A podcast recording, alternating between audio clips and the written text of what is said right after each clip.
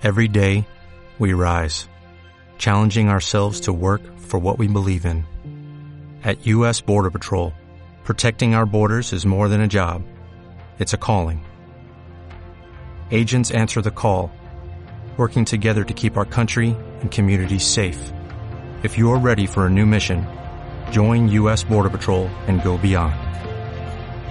Learn more at cbp.gov/careers. Hola a todos, bienvenidos a Versus, el podcast donde hablamos sobre el Fútbol Club Barcelona y de la actualidad del fútbol en general. Quien les habla, Juan Álvarez, como siempre mi compañero Rodrigo Ramos. El día de hoy, eh, bueno, ya terminó lo que sería toda la primera fase de ida de Champions League. Vamos a hablar principalmente de los dos encuentros que se dieron el día de hoy. Un Barcelona que se enfrentó al Napoli, un Bayern Múnich que visitó al Chelsea en Inglaterra. Y para empezar, obviamente vamos a hablar del equipo culé que tuvo sus dificultades y que bueno, eh, bueno ya hablaremos de eso. Tiene, bueno, algunas, que, una que otra baja por ahí para el partido de vuelta en el Camp Nou. ¿Cómo estás? ¿Y qué viste tú en el partido hoy? ¿Cómo viste al equipo y qué crees que faltó? Eh, ¿Qué tal, Juan David? Hoy, pues, este... Vi un partido muy cerrado por, eh, por parte del Nápoles, que se tiraron atrás, que se metieron al área y vivieron para que no metiera gol el Barcelona. Pudimos ver eso como la primera mitad del Barcelona no tenía ni un tiro a puerta y ellos tenían un gol con solo dos o tres.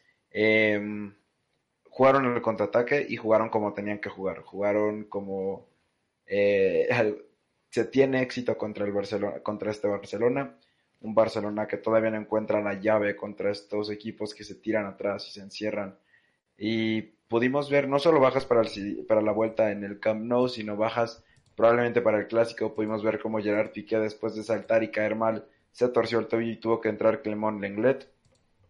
Entonces algo preocupante la saga culé para el clásico que eh, si todo sale como se como parece eh, va a terminar siendo 100% Lenglet Titi porque no hay otra porque Piqué va a estar lesionado porque Todibo está en el Schalke porque ya no nos quedan jugadores y tenemos 11 de momento 11 jugadores de primer equipo contando sin contar bajas y contar transferidos entonces es una temporada, es una época muy difícil que se viene en el Barça, en especial para conseguir eh, victorias y, y sí, eso. Claro, hablando un poco del, perdón, del partido, eh, hablar de que, bueno, el Barça salió a proponer su estilo de juego, a mantener la pelota, claro está. El, bueno, antes de que que surgiera el gol. Creo que era un partido abierto de cierta manera. O sea, a pesar de que el Barça tenía la posición, el Napoli por ahí intentaba por un lado por el otro. Ya luego, pues, de que mm, la, pues, la recuperación de Zielinski fue la que dio la asistencia a Mertens, que hizo un golazo. Obviamente hay que decirlo, es un golazo. Ahí, lo que tú dices, a partir de ese momento se cierra el Napoli. Un, un Barça que le tocó sufrir y que tiene que aprender a sufrir. Y hay jugadores que, si tú quieres, podemos hablar un poquillo de ellos, eh, tanto jugadores buenos como, como pues jugadores que no hicieron su mejor actuación el día de hoy. Para mí, un, el, uno de los mejores, si no por decir el mejor, eh, Ter Stegen, salvó y cumplió su trabajo, a pesar de que el gol que, que hizo el Napoli era casi que imposible para Ter Stegen. El resto del partido estuvo muy correcto paró una parada, hizo una parada peligrosa que de un disparo de callejón y bueno, además eh, jugó pues muy bien con la salida de balón y demás.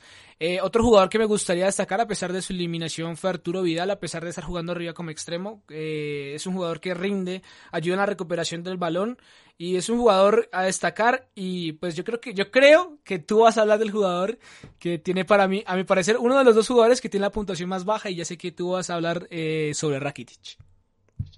Yo, yo de verdad tengo fuego en la boca cuando, me cuando mencionan ese nombre, un Rakitic que parece que fue poseído por, lo, por el espíritu de Valverde, un fútbol aburrido y eh, yo creo que es algo que te pudo haber dado cualquier canterano de 15 años.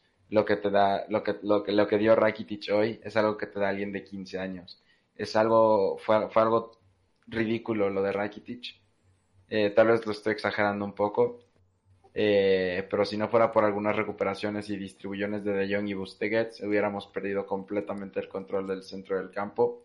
Un Rakitic que se tiraba de alguna manera rara a la banda, que no lo veía yo muy presente donde, donde tenía que estar, que era distribuyendo el balón, haciendo pues lo que se supone que tenía que hacer contra un esquema como el que fue el del Napoli, que fue con cuatro o cinco atrás en la línea defensiva y después cuatro más en el medio campo cerrando. No, no tengo más palabras para lo que hizo Rakitic. Eh, sí, estoy muy decepcionado de él y lo que decías de Ter Stegen, Ter Stegen fue muy bueno. Eh, no le exigieron mucho, pero lo que le exigieron lo hizo muy bien. Eh, también Piqué lo que se le exigió lo hizo bien y el gol cayó por un error de Firpo en el control y una recuperación del Napoli. Siento que fuera de ese pequeño error, esa distracción que llevó al gol del Napoli, tuvimos relativamente una buena defensa. Claro, estoy tomando en cuenta que nos llegaron bastante, pero es algo que ya llevamos evolucionando y que va para bien. Exactamente, jugadores también que me gustaría destacar, eh, eh, Arthur también se le ve, bueno, un poco más centrado en el campo, se le ve ya como más firme, más sólido. Eh, ha intentado algo que me, que me gusta y me, me, hace recordar a Iniesta, que Iniesta también solía muchas veces cuando no, no había oportunidad de pase, Iniesta a veces solía disparar desde fuera del área, eh, Arthur lo intentó a pesar de irse afuera, es importante y, me gusta que los jugadores tengan ese atrevimiento, pues hombre, me, recuerdo, me recuerda mucho ese gol que, le metió Iniesta al al Chelsea, pues a veces hay que intentar desde afuera y puede salir eh, una buena jugada. Es un jugador Arthur se caracteriza pues le porque es un jugador que le da muchísima movilidad al equipo, eh, tiene una forma de abrir el campo, es un jugador muy completo y yo lo veo cada vez más, eh, más centrado. Para, a mi parecer yo al salir lo hubiera puesto, o sea, apenas terminé el primer tiempo, saco a Rakitic, lo meto a él. además de eso, bueno, un Grisman que a pesar de que, bueno, le, le, está costando un poco, hay que también destacar que, bueno, hace un gran esfuerzo defensivo, ha sabido desarrollar su papel bien en la segunda parte. Y bueno, jugó más un poco por la banda, dejando el centro libre para, para Messi Vidal. Pero me gusta lo que hace Grisman. Creo que aún puede dar mucho más. Esperamos muchísimo más de él. Y yo creo que también hubiera metido a Ansu Fati, mm, bueno, mucho antes, no sé. Minuto 50, lo diría yo, pero bueno, un Semedo, mira, yo si me dices que, que, puedo, qué puedo decir, eh, me aporte sobre los laterales, a pesar de que el gol de Nápoles viene por, un error de Junior Firpo, también pues cabe destacar que la mayoría de jugadas de peligro vienen de, del, Napoli, vienen por la banda y pues en defensa en ataque le veo un poco flojo y además lo que yo diría que falta Junior para mejorar es que tenga un poco más de atrevimiento, pues casi todos sus pases siempre son de seguridad atrás y como que no toma ese riesgo de pronto hacer un desborde, tirar un pase entre líneas y bueno, Semedo, aunque la primera parte estuvo un poco como por ahí que no, no, se veía, eh, ya la segunda pues tuvo un poco más de participación, ya con la asistencia que le dio a Grisman y tal ha estado correcto y yo creo que Semedo puede seguir mejorando, es cuestión de seguir, que siga jugando. Yo veo bien motivado al jugador y bueno, por otro lado un Messi que también lo intentó, a pesar de también lo que te digo, en la primera parte pues, a mi parecer también Messi estuvo por ahí, bueno, un poco descolocado. Es cierto que cuando Messi toca el balón ya le vienen dos, tres marcas encima, pero Messi hizo lo que tenía que hacer, lo intentó muchas veces, se le ve a Messi con, con motivación y si tú me puedes decir, porque no tengo bien el dato, con qué jugadores nos llegamos al Camp Nou para la vuelta a la Champions. Para la vuelta de la Champions no llegamos con Busquets ni Vidal. Eh, eh, Busquets fuera por acumulación amarilla y Vidal por la roja que le sacaron al final del. Y pues quiero regresar un poco a lo que habías dicho de Arthur. Y está Arthur por Rakitic al 56 y al 57 cae el gol. Yo creo que no es coincidencia, o sea, no es que el gol haya sido totalmente creado por Arthur, pero en sí Arthur trae una dinámica completamente diferente al equipo.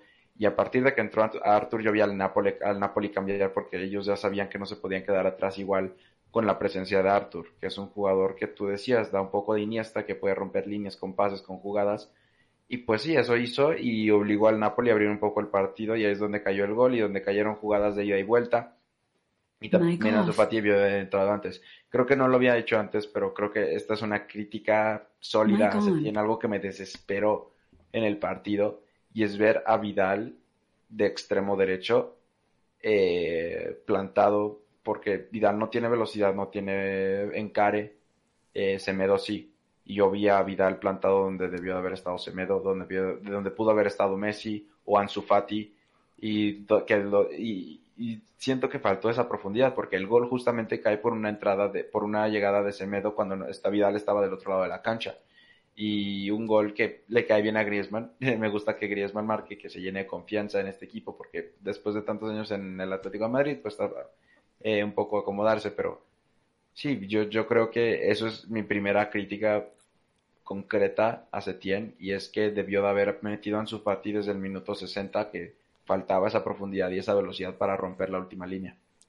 Claro, yo creo que a Setien no le criticaría nada más, sino solo eso, Ansu Fati. Mucha, es que, claro, mucha gente que de pronto, bueno, no era hincha del Barça, no lo sigue mucho Ansu Fati.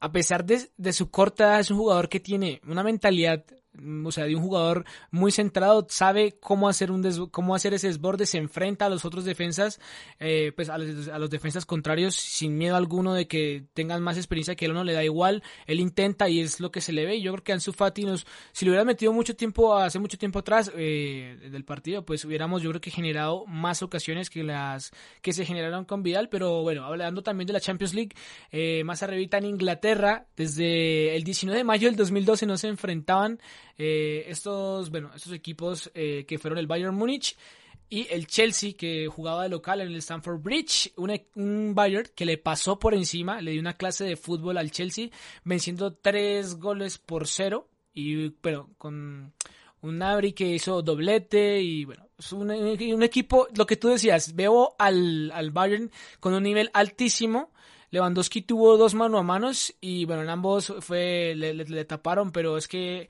eh, se le ve un equipo muy fuerte, muy agresivo y hoy, a mi parecer, la llave, la, llave Bayern Chelsea está cerrada en el Allianz Arena, se la come el Chelsea totalmente, se come al menos otros dos o tres goles, no creo que sean capaces de remontar, pero como dato interesante antes de, darte, la palabra, eh, Coutinho no jugó, ¿eh? Coutinho sigue en banca. Pues, este, sí, yo creo que fue un dominio total el Bayern. Yo estuve pegado al partido del Barça.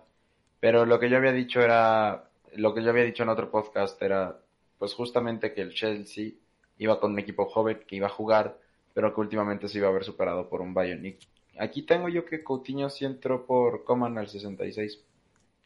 Eh, pero sí fue un 3-0 contundente, está cerradísimo, tres goles de visitante vuelta en el Allianz Arena, no hay manera en la que el Chelsea remonte esto. Y yo había predicho un 3 a 1 para el Barça contra el Napoli, no pensé que se fueran a cerrar tanto atrás, yo había visto otro Napoli distinto contra el Inter, contra el Sassuolo, y hoy vinieron y hicieron lo que tenían que hacer para jugarle al Barcelona. Exactamente, entonces, bueno, ah, bueno, cuando me refería a lo, bueno, Coutinho no, no empezó eso, pero ah, hablando un poco de Coutinho ya para cerrar rápido el, el tema Bayern-Chelsea, eh, los jugadores, los hinchas del conjunto oro no lo quieren mucho. Le, le, están hateando últimamente mucho por redes sociales. Al parecer el, el jugador ya no, no les convence tanto, pero bueno, estas llaves quedarían cerradas ya por, pues por ahora, digamos que quedaría algunas, para mí algunas, algunas, algunas eh, ya están definidas, otras no tanto, pero bueno, mañana tenemos encuentro entre la Olympique de Lyon, ya hablamos de eso con la Juve y el Real Madrid City, ya hablamos también otro podcast sobre eso, creo que no tenemos nada más que agregar, me gustaría dar la fecha que sería el 18 de marzo concretamente, vuelve a jugar el Napoli contra el Barça. Eh, ya juegan en, en, el Camp Nou, juegan de locales. Y el 11, otro partido interesante de marzo, también se juega Liverpool contra el Atlético de Madrid. Pero bueno, habiendo terminado ya la jornada de Champions, el Barcelona tiene que, bueno, descansar estos pocos días, entrenar, hacer eh, el trabajo, hacer la tarea, porque este fin de semana nos enfrentamos al Real Madrid en el clásico de la liga un partido que yo creo que con base en el resultado de mañana vamos a ver, ahí con, con, base en el resultado de mañana vamos a ver qué propone el Madrid para el fin de semana. Pues yo creo que si el Madrid pierde va a llegar de una manera un poco más discreta, un poco más, no sé, como más eh, triste por decirlo así, como con el ánimo un poco más abajo, pues ya perdiendo en casa contra un City que yo creo que mañana va a ir a proponer lo que ya sabe hacer. Entonces, bueno, esperemos a ver. Nos enfrentamos, lo que te digo, el fin de semana al Real Madrid. Yo espero que el Barcelona gane, a pesar de ser visitantes en el Bernabéu. Creo que el Barcelona ya demostró muchas veces que incluso visitante se le puede ganar al Real Madrid. Antes de irnos, Juan, da una predicción para los partidos de Champions de mañana. ¿Cuánto quedan el Lyon, Juve y el Madrid City? Vale, para mí la Juve le gana 3 a 0 al Lyon y el City le mete 2 a 1 al Real Madrid. Vale, yo, yo, yo estoy contigo. a ver qué pasa mañana en los partidos de Champions y pues nos vemos en, en la... Claro, entonces muchísimas gracias a las personas que nos escucharon. Yo creo que nos podríamos hablar unos días, bueno, el sábado quizá, eh, hablando bueno, un poco de lo que dejó la jornada Champions y también haciendo un análisis previo a lo que va a ser el clásico de Barcelona-Real Madrid, un partido que va a ser interesante, ya pues lo que digo, veremos con base en el resultado de mañana qué Madrid esperaremos que, pues, a qué, Madrid vamos a ir a visitar al Bernabéu. No siendo más, los invitamos a que nos sigan en nuestras redes sociales, en Instagram y en Twitter, y nos compartan sus opiniones por allí. No siendo más, nos despedimos, cuídense y nos vemos en un próximo podcast. Adiós.